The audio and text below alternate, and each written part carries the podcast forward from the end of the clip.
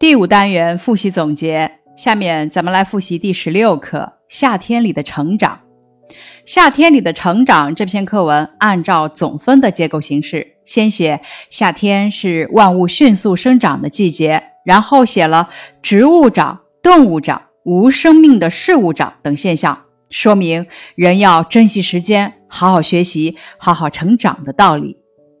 这篇课文的中心句是：“夏天是万物迅速生长的季节。”作者通过描写夏天植物、动物乃至不具生命的山水、铁轨和柏油路等事物都在生长的现象，说明了夏天的确是万物迅速生长的季节。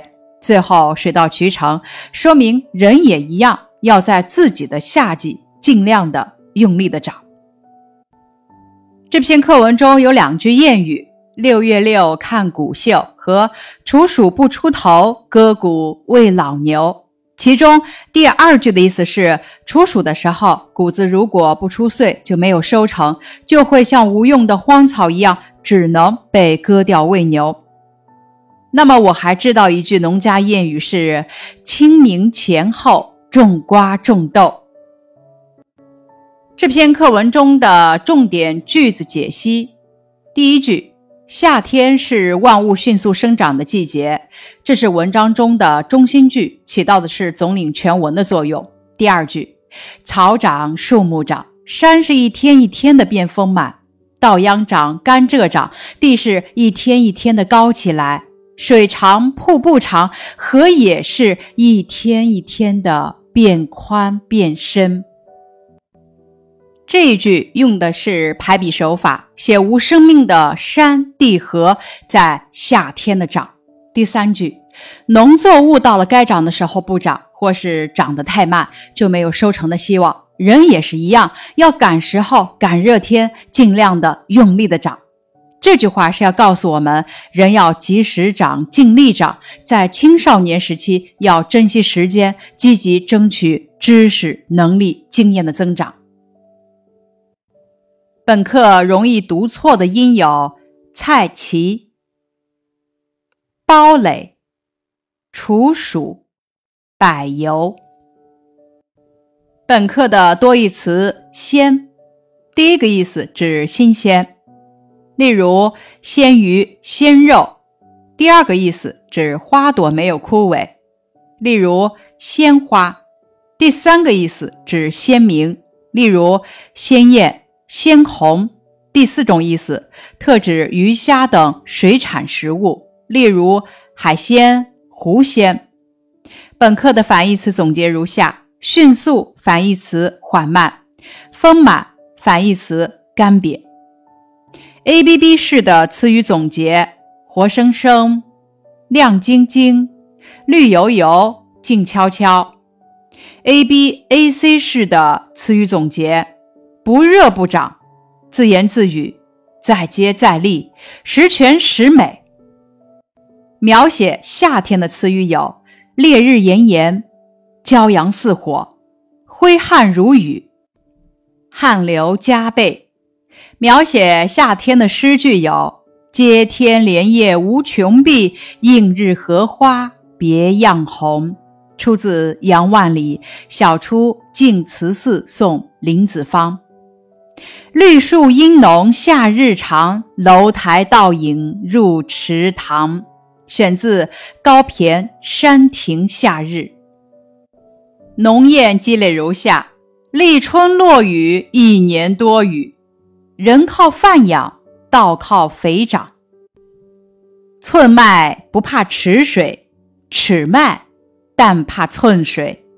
六月不热，五谷不结。下面是十七课的复习总结。十七课盼这篇课文按照事情发展的顺序，围绕盼这一中心，依次写了：一、走在放学路上盼着变天；二、放学回家时天上下了几个雨点儿，盼着出去买酱油；三、继续寻找借口出门，盼着雨别停；四。吃过晚饭，没有机会出门，怕雨下完了，明天就没有雨下了，又盼着雨停。这篇课文运用的是第一人称的形式来叙述，特别适合表现人物的心理活动。当妈妈送我雨衣时，我的心情是兴奋；在没下雨之前，我盼下雨的心情是急切；下雨之后，我却没法出门，我的心情是郁闷；吃过晚饭，雨却一直下，我的心情是担心。终于可以穿着雨衣出门了，我的心情是激动。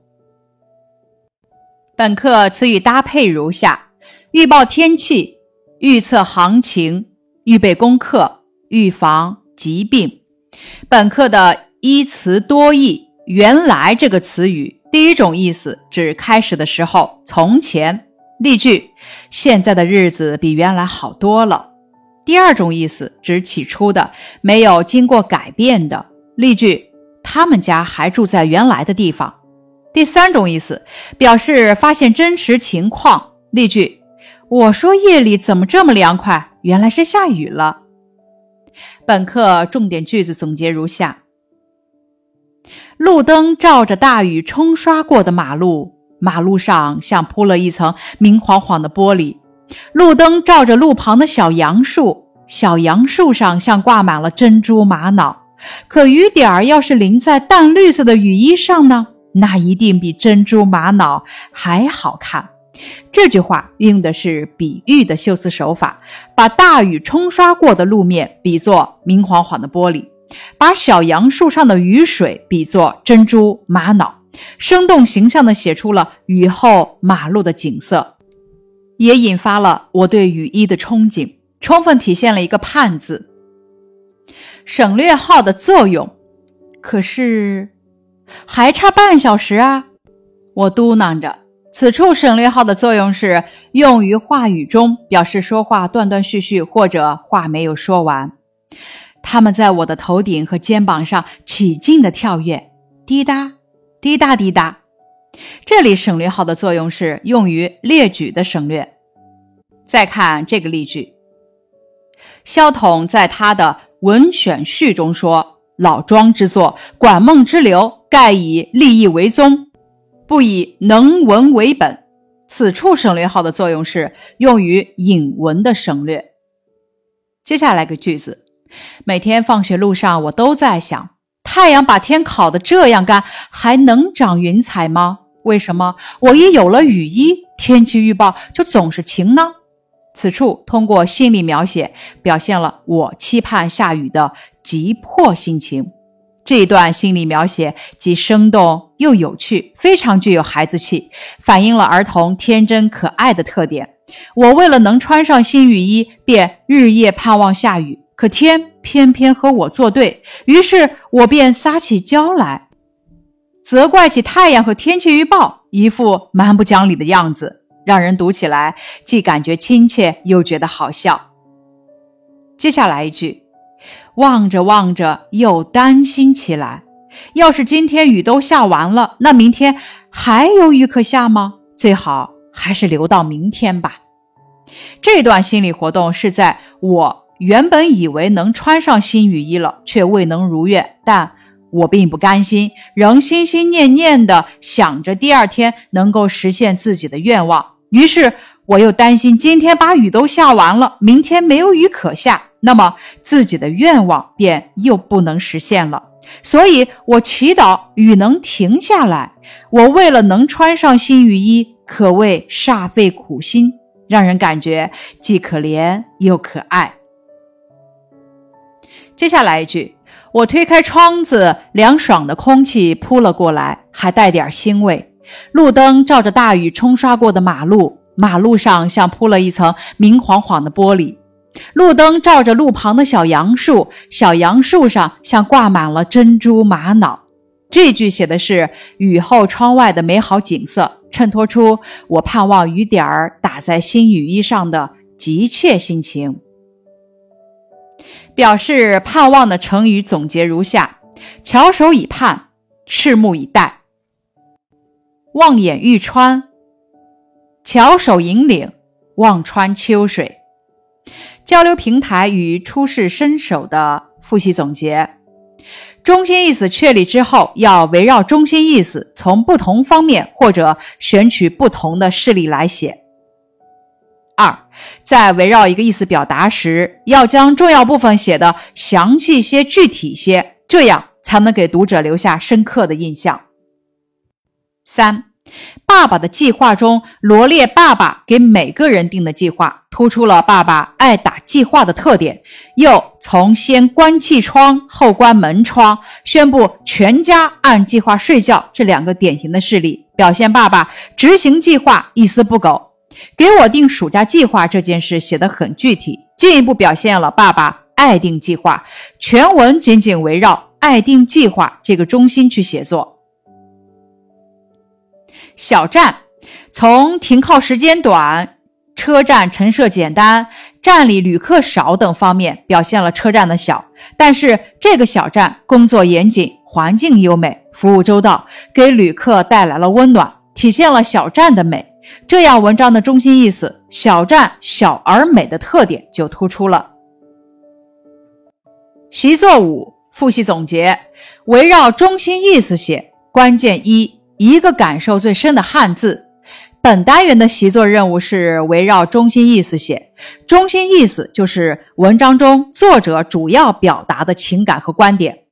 感受最深就是本次习作要表达的中心意思。最深就是刻骨铭心的、难以忘怀的，可以是对生活中发生过的事情的最深感受，也可以是对想象故事里的最深感受。一个汉字，则是表达感受的形式，把自己的某种最深刻的感受概括为一个汉字。比如夏天里的成长，概括为一个字“长”。因此，关键是要选择好这个字。也就确定了你要表达的中心意思。关键二，从不同的方面或选取不同的事例来写。这句话告诉了我们围绕中心意思写的两种方法。在本次习作中，不同的方面指的是围绕感受最深的一个汉字，可以从两个及以上的方面写感受。只从一个方面写，不能够全面表达中心意思。不同的事例指的是围绕感受最深的一个汉字，可以选择两个及以上的事例来写。只写一个事例呢，不能够充分表达中心意思。关键三，你提纲。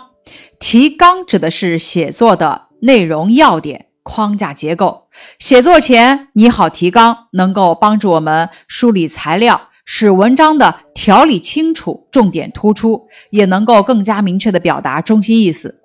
作文提纲一般包括三部分：题目、中心意思、结构。结构呢是作文提纲的主体部分，主要有三方面：确定写作的顺序，确定写作的重点内容，并且注明详略，确定开头结尾的方法。下面是一篇范文赏析，题目是“累也值得”。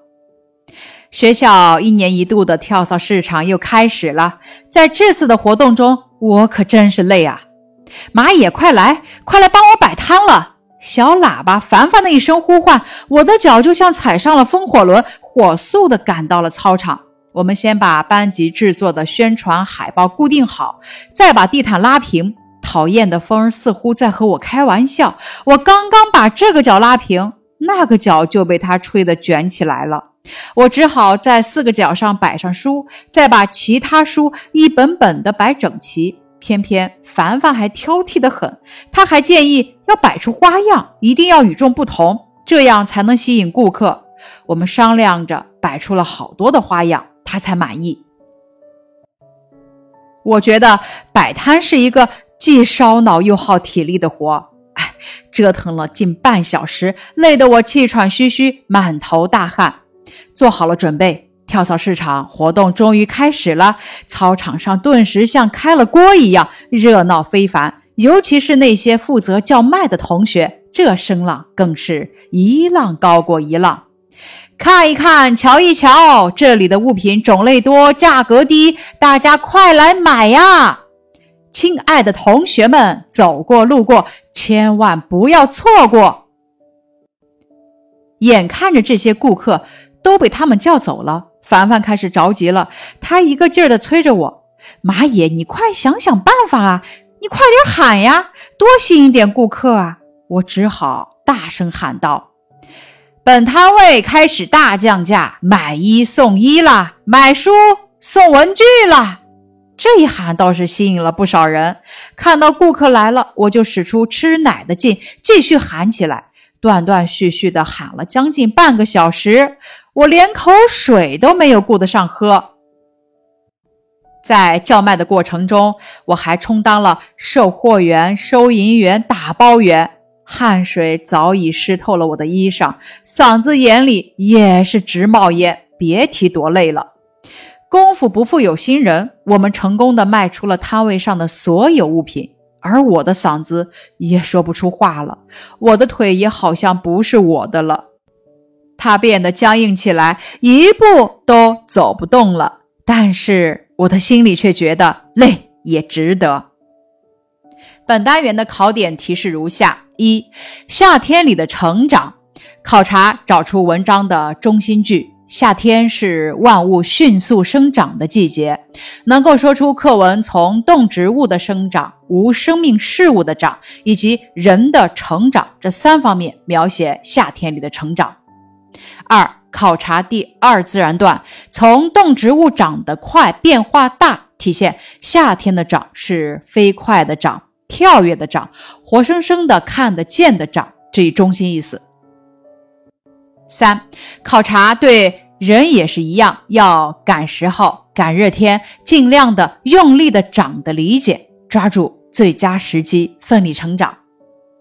判这篇课文的考点提示：一、考察课文是如何选取事例，围绕判选取了有了雨衣判变天，下起了雨判外出，没法出门判雨停，盼来雨天快乐出门四个事例。详细写下起雨盼外出，课文是选取这些事例，围绕中心意思写的。二、考察对描写我的动作、语言、心理的句子的理解。三、交流平台方面，考察能够结合课文交流，围绕中心意思选择材料，并将重要部分写具体的方法。出示伸手的考点提示，考察能够围绕中心意思，从不同方面或者选择不同的事例作为材料。本单元的能力提升部分，怎样给文章加标题？方法：一般情况下，标题能够点明文章的中心，体现作者的情感，甚至写作意图。比如《盼》这篇课文的标题。盼这个字点明了文章的中心，表达了作者盼望的情感。那么，在现代文阅读中，经常会考察给文章加标题。那么，咱们怎么样给文章来加标题呢？首先，第一点，根据文章中心来提炼。每篇文章都有它的写作目的或者着重想表达的内容。咱们可以根据中心意思去设标题，比如“判”就是根据文章的中心意思来设的标题。第二点，根据主要内容概括，可以把中心事件作为标题，比如“开国大典”，也可以把主要人物或者他们的特点作为标题，比如“穷人”“狼牙山五壮士”等。第三点。可以用相关的物或者景做标题，有的时候作者在叙事时会围绕某物或者某景展开，那么这些物或景就成了贯穿全文的线索。比如说《乔》这篇课文就是围绕乔塑造了一位一心为民、不徇私情的老支书。以上是第五单元的复习总结，感谢你的收听。